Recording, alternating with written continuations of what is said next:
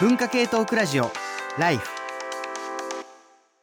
こんにちは、山本ポテトです。こんにちは、工藤文子です。TBS ラジオ文化系トークラジオライフの番外編ポッドキャスト、働き者ラジオ、激務から退職してお休み中の工藤文子と、連日締め切りに追われるフリーライターの山本ポテト、働き盛りの二人が仕事をめぐって語り合います。聞けばお金持ちになり、教養がつき、人生がときめきます。個人の感想です。えっ、と、前回の振り返りなどもしたいのですが、はい今日はちょっとゲストを迎えております。はい、そう、勤労感謝の日スペシャルで大物ゲストをお呼びしました。勤労感謝の日なんですか？配信予定日があ、ね。そうなんだ、そうなんだ。じゃあ、ちょっと、それでは早速、始めましょうかね。えー、第25回目の、働き者ラジオ。。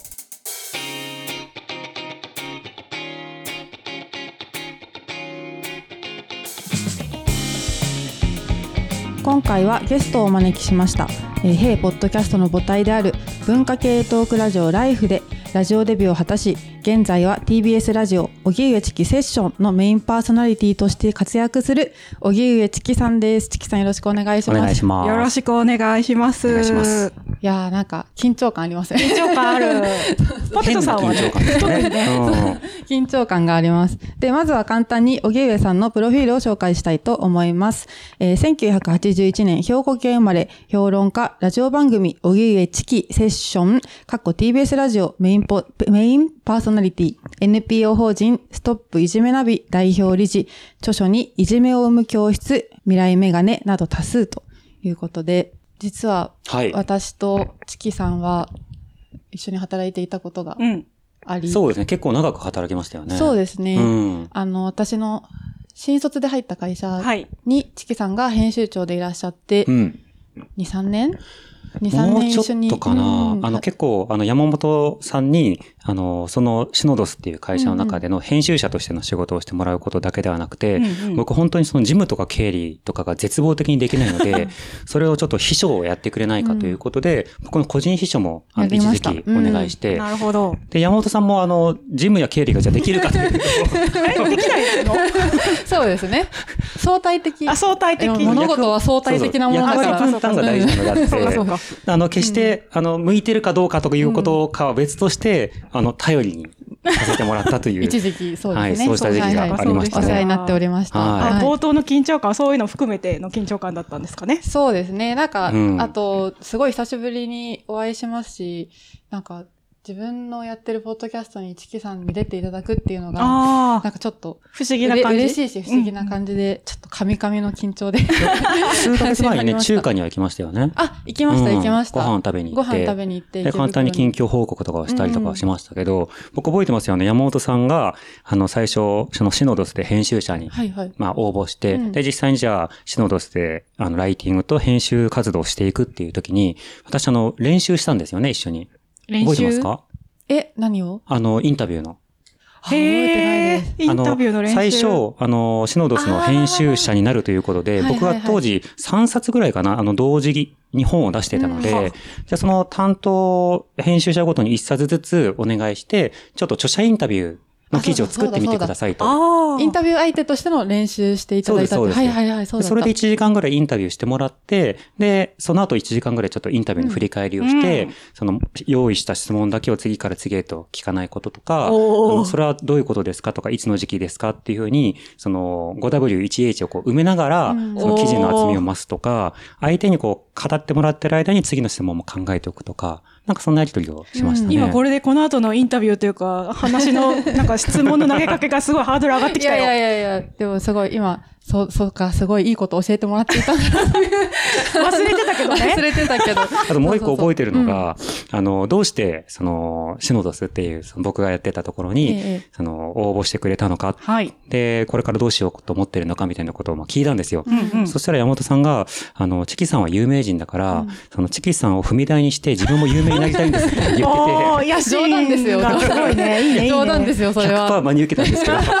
あ大物が来たなって思いました。なるほど。でもそれでも採用に至ったのはやっぱ見るべきところがあるっていうか、ポテンシャルがあったってことなんですかまあ、ね。そう思いたいですけどね。いや、個性があった方がいいですもんね。物を書くとか編集をするときっていうのは、その自分で企画を立ててとか、うんうんあの、自立することがとても大事なので、なので、働きやすかったですよ、とても。うん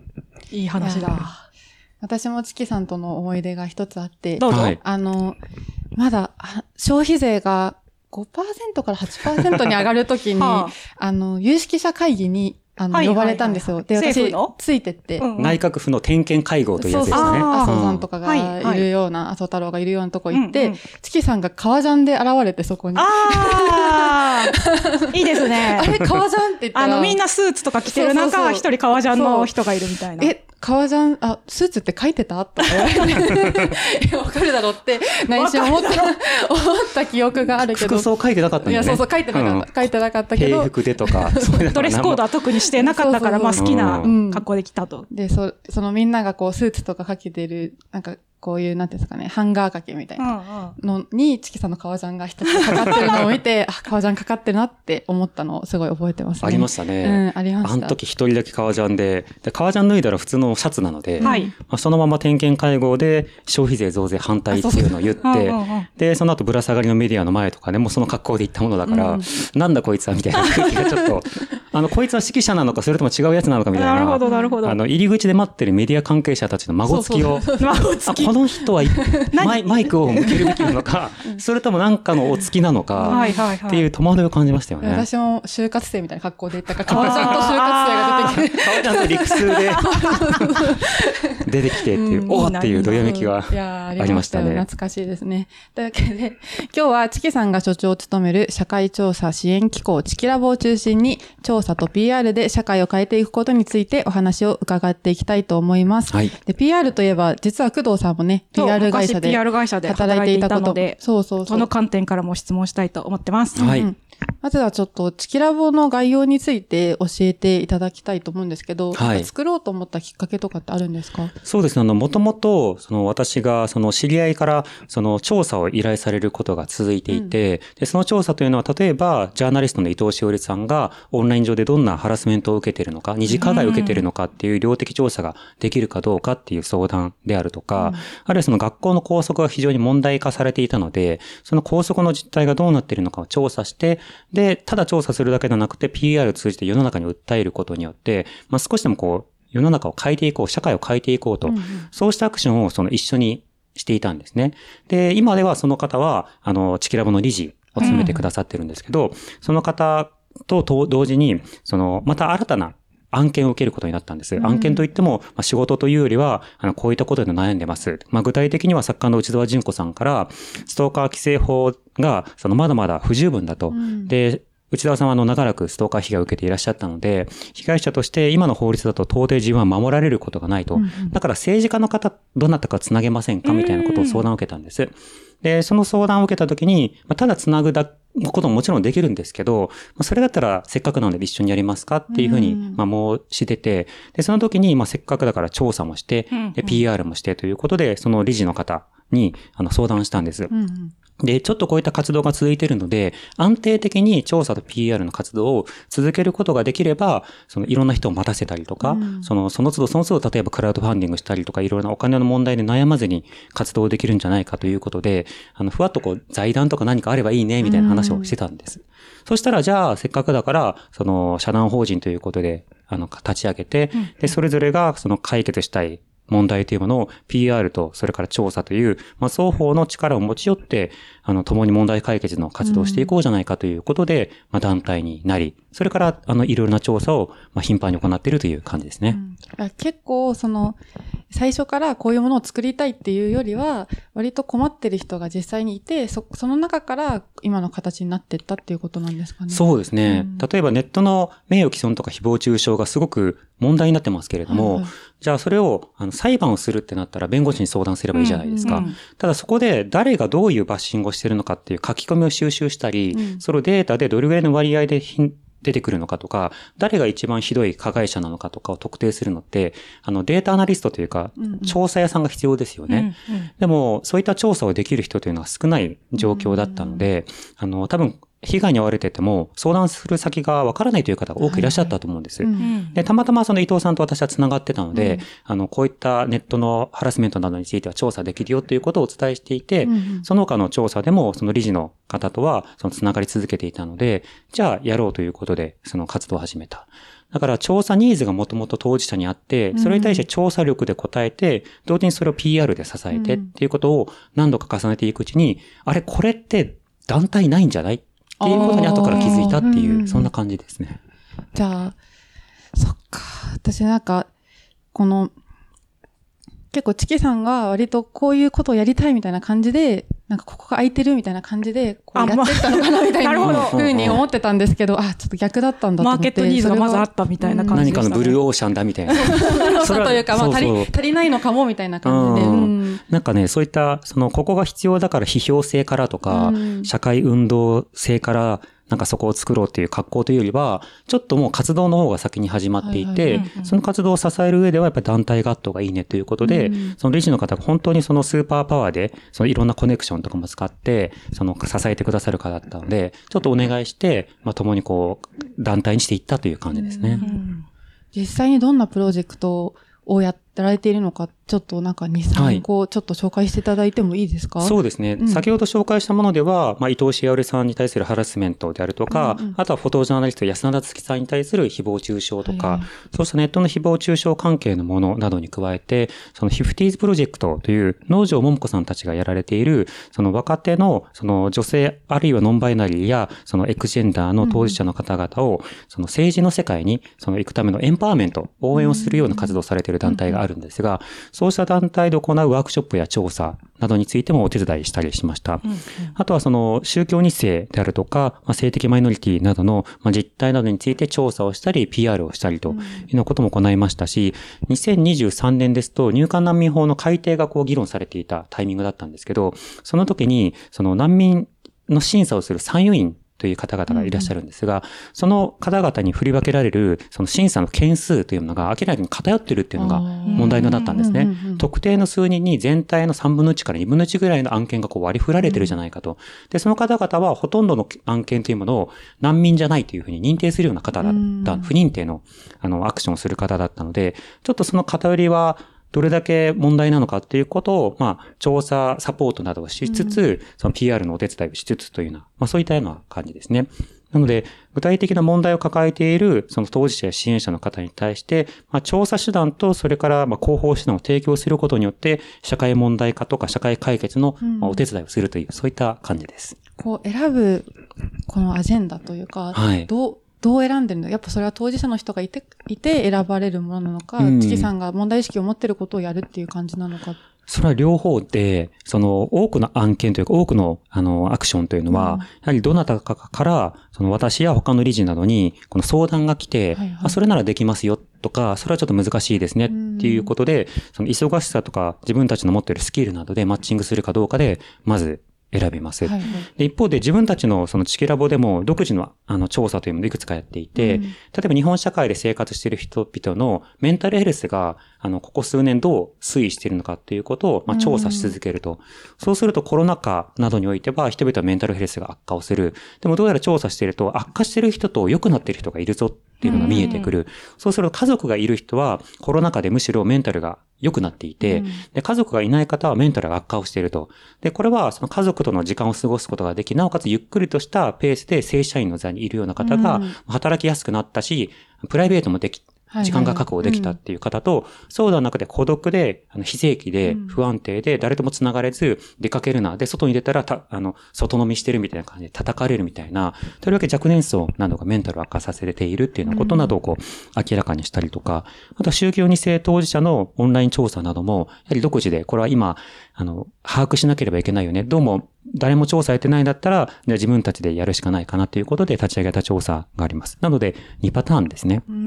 うんこれ設立から2年半ですよね。ねはいすごい量ですよね。すごい量やってると思うんですけど、ど、どういうチーム、今、あの、チキさんがいらっしゃって、あと理事の若林さんという方が広報の専門家としていらっしゃるってことですけど、そうですそうですスタッフっていうか、どういうなんかメンバー、チップでやってらっしゃるんですか？そうですね。スタッフが数名で、で、プラスあとはリサーチチームっていう構成になってるんですけれども、うんはいそのスタッフは、まあ、例えば経理とか事務とか発信とかあ、ーまあ、例えば、記者会見するときの会場設営とか配信とか、プレスリリースを作ったりとか、まあ、記者の方とのやり取りとか、問い合わせの答えとか、もう本当にいろんなことをやってもらってるんですね。うんで、リサーチチームはリサーチチームで、結構その、その都度チームアップするようなところがありましてうん、あの、常設で雇ってるリサーチャーっていうのはいないんです。あ、なるほど。じゃあ、プロジェクトごとにアドホックでメンバーというか、チームを組成していらっしゃるんですね。そうですね。はい。あの、リサーチャーとして、そのアドバイスとして関わり続けてくださっている方は何名かいらっしゃっはい。て、あ、なんか、永田夏来先生も文化系トークラジオライフでもおなじみのナッキー先生も参加されてると。そうです、そうです。はい。永田夏来さんとか、あの、高文明さんとか、あ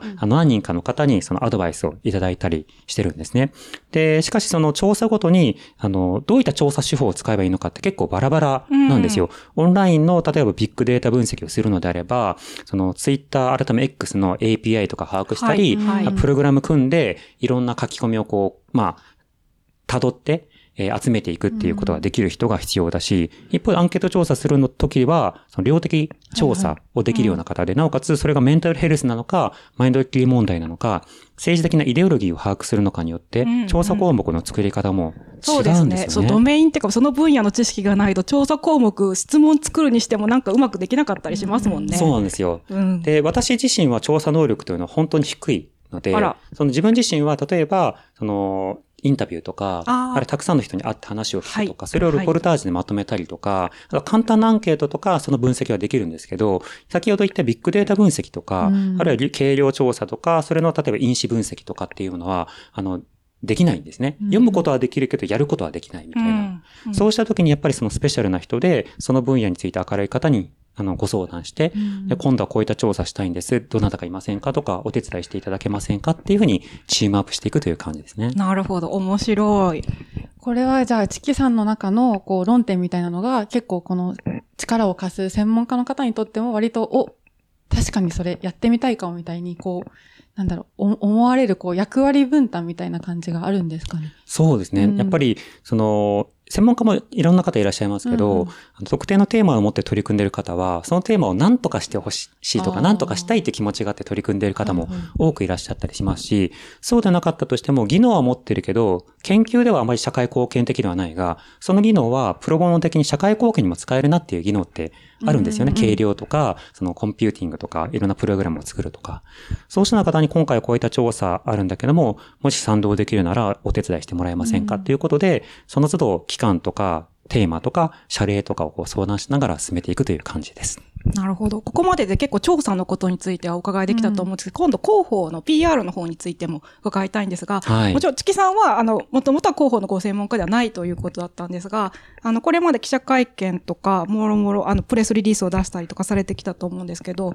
そういうのをご覧になってきて、学んだこととか、新しく、なんか面白い発見があったとか、そういうことがあれば教えてください。そうですね。あの、私はその主に調査担当で、で、広報する際には、まあ自分がフロントに立つことはあるんですけど、あ、記者会見の真ん中に立つみたいな。そうですね。あとはその、リサーチャー代表ということで、その広報の真ん中に座る方の隣で、その調査アドバイスというか、調査とかテクニカルな質問が来た時うん。にそれに対してお答えするみたいなことはあるんですが、先ほど名前が上がったその若林さんなど、その広報チームは広報チームで、やっぱ会見上の設営とか、うん。あとプレスリリースの作成とか、それをウェブ上でしっかり発信するとか、いろんな記者の方と関係性を関係性というか、いろんな記者の方の存在を把握をしながら、その方々に案内状を出すとか、そうしたような、その、表には見えないけれども、地味な一歩ずつな活動というものはすごく重要で、うん。どれだけいい、例えば調査ができたとしても、それが勝手に広がるというわけではないんですよね。はい。でそれこそ世の中にはいい論文でたくさんあるけれども、はいはい。その論文の中身が勝手に読まれるわけではなくて、うん。それをちょっとこう読み物系のニュースサイトとかまとめたりとか、新聞社が報じてようやく研究の中身が面白く読まれるというところがありますよね。と同じようにやっぱ広報というアクションがなければ、記者やメディアと具体的な調査や当事者っていうのは繋がることが難しいので、そこを繋げ続けるっていう活動が、あの、本当に社会応答という面では、まあ、とりわけ大事なんだなというふうには感じています。なるほど。あの、もう少し、あの、広報のところのアプローチについてお伺いしたいんですけど、記者会見、プレスリリース以外にも、先ほどその、ご関心がありそうな記者を把握した上で、その人たちに案内状を送るっていうか、まあ、アウトリーチをされるっていうお話があったんですけど、うん政治家とか、その候補、まあ、出て、社会的な注目関心を集めた後の出口って、本当に社会を変えていくっていうところの、も含めた何か活動されていたら教えていただけると嬉しいです。そうですね。あの、いろいろデータを取って、で、社会発信をして記者会見をすると、それだけで終わることってほぼないんですよね。うんうんで、問い合わせがあればそれに対して、よりその濃密に答えて、で、一般的な記者会見が行われて、その、チキラボ代表の荻上氏はこう語るみたいな記事が出された後、その実態をより深く掘り下げてる、くれるような媒体というのは、まあ中には出てくる。あるいはそういったものが出てくるように、こちらからその働きかけを行ったりとか、その事前のレクチャーをこ行ったりとか、そうしたものをします。で、それだけではなくて具体的な社会を変えるという点ですと、そのターゲットはどこかにあるんですよね。うううんはいはい例え。ば法律を変えるのか、特定の企業に対して動いてほしいのか、今私たちがやってる調査だと、例えばその、えジャニーズとか、うんあの、はい。そうしたあ、旧ジャニーズ。はい。今、スマイルアップですね。などにおける、まあ、ハラスメント問題や、あるいはメディアの忖度圧力、こうしたことについて調査をしてほしいということを各メディア協会に対して広報するということをしているわけですね。はい。そうするとそういった時は企業体がゴールになるんですけど、一方でこういったジャニーズ問題も含めて、その立法とか法改正とか、うんうんあるいは行政の対応などで、より問題解決に動いてほしいという時もあるわけです。そうした時はデータとか、あるいは当事者の声などを持って、まあ、各議員の方々にこはいうアプローチをする。で、議員の方々にアプローチすることを一般にロビングとか陳情って言いますけれども、そういった活動をする際には、やはりその各議員がどの委員会に所属しているのかをまず調べて、で、担当の所管の省庁というものを調べるんですよね。で例えばそのストーカー規制法だったら内閣府や、あるいは、あの、具体的な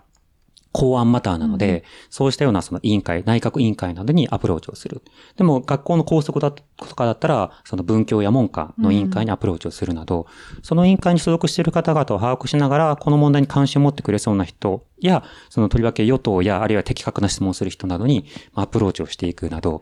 だからこう、一般化できないんですけど、うんうんケースごとにこう、プランニングしていくという感じですね。なるほど。私、本業で、みたいなことを、き企業をクライアントとして、主に企業をクライアントとしてやってたんですけど、うんその、意思決定者っていうか、その、その政策を作るにあたって、一番こう、重要なキーパーソンは誰かっていうのを特定するのが一番専門的知見が必要では、あしかもおっしゃった通り、その議員の先生だけじゃなくて、げ原価って呼ばれている省庁側で、はい。主に担当、メインのカウンターパートになってくださる方が、どの、えー省庁のどの、えー過失なのかっていうところ、セクションなのかっていうのを調べて特定し、コミュニケーションを取っていかないといけないっていうのが、なんか、まあ、そこが、まあ、ミソなんですけど、でも、市民運動、市民活動をされてる方だと、そこまでのアプローチ、アウトリーチをできる、そこまでの知見とか力とか余力がなかったりするところなので、そこはすごい新しいところだなというふうに思います。そうですね。あの、やっぱり今困っている人を支えるっていう団体ってとても多くありますし、うんはいで、それはすごく重要なんですよ。で、その上で、その人たちが、例えばそのデータをその把握しきれなかったり、あるいは忙しくて、本当にもう日々てんてこまいで、うんそんな中でロビー活動なんてする余裕がないというところもあったりするわけですよね。だからそうしたようなものをこうお手伝いすることもあるんですけど、その具体的なキーパーソンっていうものは、やっぱりそのアプローチしようと思う際に、まあ事前で調査することもありますが、アプローチしながら分かっていくっていうこともあるんですよね。うんうんまあ、例えば、とりあえず政党に行って、どなたが担当なんですかって聞いて、で、その人に話を聞きながら、省庁でのキーパーソン誰ですかって言って、で、場合によってはその各省庁の、あの、担当者の方に集まってもらって、ええええ。で、えー議員とその省庁関係者の方とディスカッションして、どうもちょっとこの法改正の方向はすごい難色示してるけど、うんうん。こっちの予算付けぐらいはいけそうなんだなみたいなものをこう把握をしながら、その出しどころを考えるみたいな、なんか一歩ずつのその広報やロビングっていうのが何でも大事になるなと思ってますね。ロビングってそうなんだっていう、この、あ、そう、そうですよ。そうそうなんだ。なんかね言えば終わりだと思ってた。終わりじゃない、終わりじゃない。あの、なんか、あの、特に法律とかを変えるとか、まあ、助成金を出すって言ったために、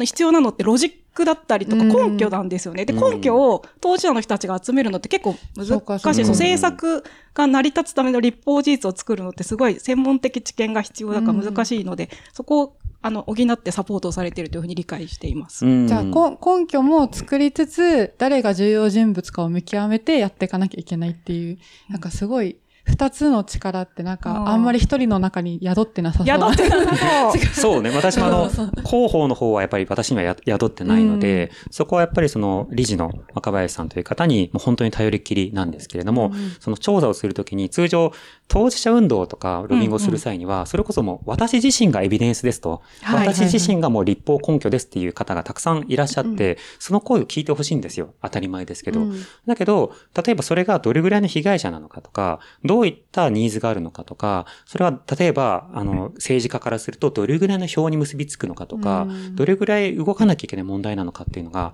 っぱり一人の陳情だけだと分かんない時もあるわけですね。で、例えば事件になってどなたかが亡くなって、で、大きなセンセーショナルな出来事に世の中がもうなっていれば、それに対して応じるっていうことはできますけど、その手前の段階で本当は法改正してほしいんだけど、うん。その手前の段階だと、根拠がなないというか、根拠を探ることが政治家にとっても難しい。うんだから、その、量的調査なので、いや、こんなに被害に遭っている方がいますとか、当事者の方って日本で何パーセントいますとか、うんその方が求めている立法ニーズはこのあたりですっていうのを可視化すると、ある種、今、工藤さんがおっしゃられたロジックっていうものができるっていうことになりますね。うん当事者じゃないからこその、やっぱ強みみたいなのはあると思いますが、そのロジックという点で。それは、えっと、どちらとも言えると思います。うん私が当事者である問題もあるし、はいはい当事者でない問題も当然あるんですけど、やっぱりその当事者抜きには調査でできないので、うんうんあの、いろんな調査をする際には、当事者の方に、まあ、許可取ったり、協力してもらったり、勘どころを聞いたりっていうこととかは当然あります。ただ、あの、あまりこう、なんだろうな、暗いすぎないというか、はうんうん。あの、自分のダメージを受けそうそうそうる的な。うんダメージ食らうと多分動けなくなるじゃないですか。うんだから、あの、そういった矢面にこう立つ人をこうサポートするっていう立場だからこそ、ちょっとその他のものを見比べたりとか、自分ができるところをちょっと肩代わりしたりとかっていうことはしやすいかもしれないですね。うんなるほど。関連して、ナラティブとエビデンスの関係についても伺いたいんですけれども、うんナラティブはなんか自分とか当事者から見た時の物語というか、うんストーリーで、エビデンスはまあ証拠みたいな感じなんですけど、はい。正直、新聞とかメディアはナラティブ当事者の語りがあれば、一つ記事は書けると思うんですよ。うんで、それによってかなり訴えかけられるとこもあるし、説得させられるとこもあるんですけど、他方でおっしゃる通り、それを、なんかその社会全体の課題として共有するためには、ある程度の、あなたの問題でも、あるいはみんなの問題でもあるっていうことを、エビデンスとして表さなきゃいけないんですけど、そこの間のブリッジっていうか、ナラティブに整合的なエビデンスを、まあ、見つけてきたり、逆にエビデンスからナラティブをこう描き出したりするって、結構高度な作業っていうか、うん。先ほどおっしゃった通り、一人の中では、閉じない、閉じにくいっていうこと、宿りにくい才才能、能力だと思うんですけど、そして難しさも複雑な作業なんであると思うんですけど、このあたりはどうやって解解消というか、対応されてますか？そうですね。例えば、あの、興味本位とか、あの、調査として意義があるっていうことだけで調査をすると、広報的に伝えにくいっていうような場面があったりします。うんそうしたことは本当にその広報担当からもよく言われることで、そうした時にそのどういうそのアプローチなら可能なのかということは日々、あの、まあ、悩みながらやってるところはありますね。ただそのナラティブと、それからそのエビデンス、あまりはエピソードとエビデンスっていうふうに言った時に、その、まあ、もうすでにいろんな当事者の問題から相談を受けていることが多いので、あの、エピソードは存在するという状況から出発することが多いんです。で、しかしそのエピソードを語った時に、それは、例えばあなたの感想でしょとか、はいはい他に誰か、あの、同じような目に遭ったことあるのとか、たまたまあなただけそんなことやったんじゃないか、いやいや、隙があったんでしょみたいな、うんそういう人に賠償化される動きがあると。でも、そこで数字を出すと、どうもこれは個人的な問題ではなくて、社会的な問題だっていうところまでは言えるんですね。うんつまりもう一歩先っていうもので、その数字がないと納得しにくい人、あるいは数字がないと引用しにくいメディアにまでは利益をすることができる。うんただそれが、あの、具体的にその解決策がやっぱり適切なのかどうかっていうのは、やっぱりもう一回エピソードに戻るんですよ。ナラティブというか。要はこういったデータが出るけど、確かにこれは当事者が求めている解決策だっていうナラティブがないと、納得をして進めるっていう正当性の確保が難しいんですよね。だからこういったそのナラティブと、それから、あの、エビデンスっていうものをさらにこうくっつけるためのフレームっていうのが必要で、この両者が今しっかりと一体になった上で、議論が進んでますっていう正当化を適切にメディアなどを通じて、マスコミュニケーションしていく。うんまあ、そうしたような意味では、やっぱり両者を考えながら、具体的な議題としてのフレームの正当性っていうものを考えるという手続きですね。なるほど。フレーム作るときに気をつけてることとか、あと、なんかどう、チーム内でディスカッションとかどういう感じで進めてるんですか？えっとフレームを作るときのその気をつけというのは、あの、私もと、元メディア研究なんですけど、はいはいそのフレーム付けっていうかフレーミング理論というのがあって、その、具体的なフレーミングの付け方によって人々の需要反応が変わるという研究があるんですね。うんで、例えば、具体的なそのエピソードを伝えると、人々はその問題に関心がなかったとしても食いつきやすくなる。うんうん一方で、エピソードを紹介された時に、道徳的なジャッジをするような態度で、受容してしまうということになると。うんで一方で、具体的なそのテーマとか数字などを紹介すると、あの、人々は政策を吟味するモードで、それを見聞きすることになるんだけど、ただし、その問題にもともと関心があった人にしかなかなか届きにくいっていうことがある。で、前者の問題は、個人叩きにつながりやすいということなんです。うん矢本に立っている人に対して、すごいひどいバッシングが起きるんですね。で、後者というのはしかしながら、もともと関心がある人たちの関心のバリアを超えることができないという状況がある。なるだからそれをこうミックスするっていうことをすごく考えていて、うんなので当事者の方がいろいろな発信をする際に数字でサポートすることで、うん例えば、まずエピソードから入り、エビデンスで落とすとか、うんエピソード、エビデンス、メッセージっていう格好で記事の構成が作りやすくする。うん例えば、こういったような問題がある。これについて調べたところ、これだけの割合の人がいることが分かった。うんこれについて、まあ、例えば社会調査支援機構、チケラボ代表の上地氏は、あの、こういった立法が必要だということを改めて分かった。当事者個人に背負わせるだけではなくて、しっかりと各党、超党派で動いてほしいっていうふうに、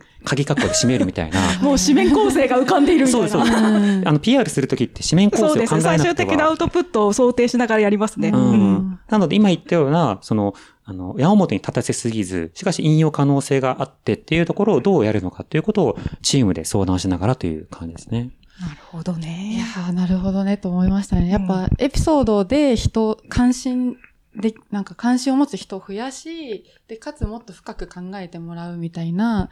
こういう風な順序を取らないで、最後こう、提言していくみたいな順序を取らないと、入ってこないのかっていうのは、ちょっとなんか、うん、そうかも。なるほど、と思って、そうか、そうですね。なん、なんでエピソードで、エピソードだけで分かってくれないんだろうって私ちょっと思いがちなんですけど、うんうんなんか人の心がないんかとか 思っちゃうんだけど、まあでも、ね、工夫できることはいっぱいあるんだなって今うんお話聞きながらいろいろ自分の記事とかやる上でも考えて、で、ちょっと聞いてみたかったんですけど、その、チキさんが報道することと広報することって、なんかこう、チキさんの中で違いがあったりしますか？うーん。違いは、あの、広報するときは、半ば、あの、当事者になりますよね。うんあの、会見をする側になりますよね。で、取材をするときは発信する側になりますね。はいはいなので、その、広報をするときや、その、アウトプットをするときというのは、やっぱ取材を受ける側になるので、あの、そこではやっぱりロジックを組み立てつつ、各メディアプレイヤーたちが適切に発信の、こう、担い手になってもらえるように、情報の組み立てなどを考える。一方で、その自分が報道するときは、その自分で枠付けもできるので、うんうんどういった解釈をしているのかっていうこともコメントできるわけですね。でも、発信の時は解釈は結構、みんなに丸投げというか、まあ、だって編集記事を紙面とか、あと番組ってその記者だったり、その当事者だ、報道側のものですからね。うん当事者側のものではないから、うんそう、コントロールできないですよね。だからそういった意味では、その明らかにその役割が違うなっていうのはありますね。あと、加えるならば、あの、自分の、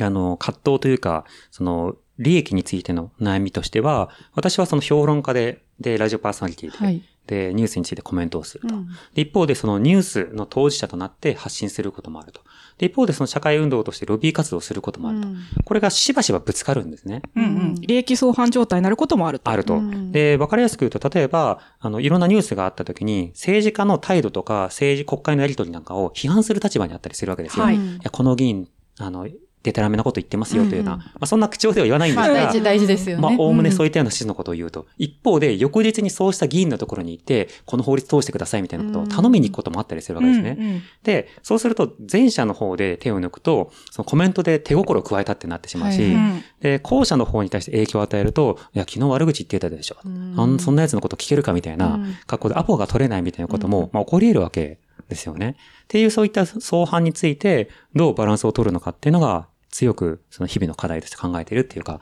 あの、注意している点だなって感じですね。い胃が痛い。で本来であれば多分、チキさんが分裂してね、うん役割分担できるとさらに最高なんでしょうけど5ね。人荻上チキがいたら、そうそうそれぞれ担当つけて、それぞれ壁を作って、この人とこの人は別人で別のプロフェッショナルですってできればいいんですけど、なかなか人材が足りないということで。そうね。でも5人いたら多分5人ともが、あの、ゲーム担当になりたいって、競 あれ？争を始めると思う。ゲームに集中したいみたいな。君が言ってきなよみたいな。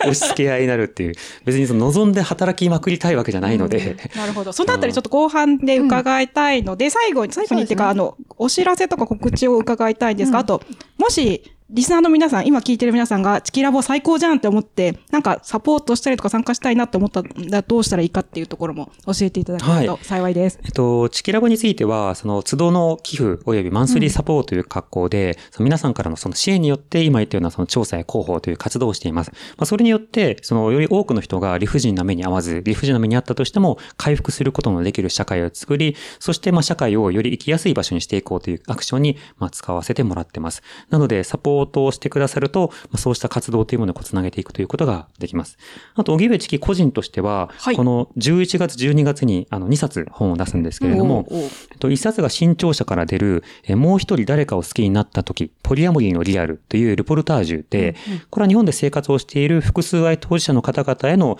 インタビューと、あと国内の、えー量的調査などを行った本が出ます。で、12月に今、今日話したような社会問題を解決するためにどうすればいいのかっていうことを、まあ、絵本テイストで紹介するような、はい、うん本が出まして、障害者から出る社会問題の作り方、困った世界を直すにはという本が出ます。で。こちらは今言ったようなその広報とか調査とか仲間づくりとかロビングのこととかを、まあ、わかりやすく、あの、読みやすく書いているので、今日の話が気になったらぜひチェックしてほしいなと思います。子供、チキさんのね、絵本読んで子供がロビングしたい、俺もって思うかもしれないんで、すごい楽しみですね。はい。働き者ラジオは皆さんからの感想や質問を募集しています。お便りはメールアドレス life.tbs.co.jp まで題名に働き者ラジオと書いてメールをお寄せください。SNS へのコメントも大変励みになります。ぜひ、ハッシュタグ、ライフ954をつけて投稿してください。ここまで聞いていただいてありがとうございました。お相手は工藤文子と、山本ポテトと荻上チキでした。さようなら。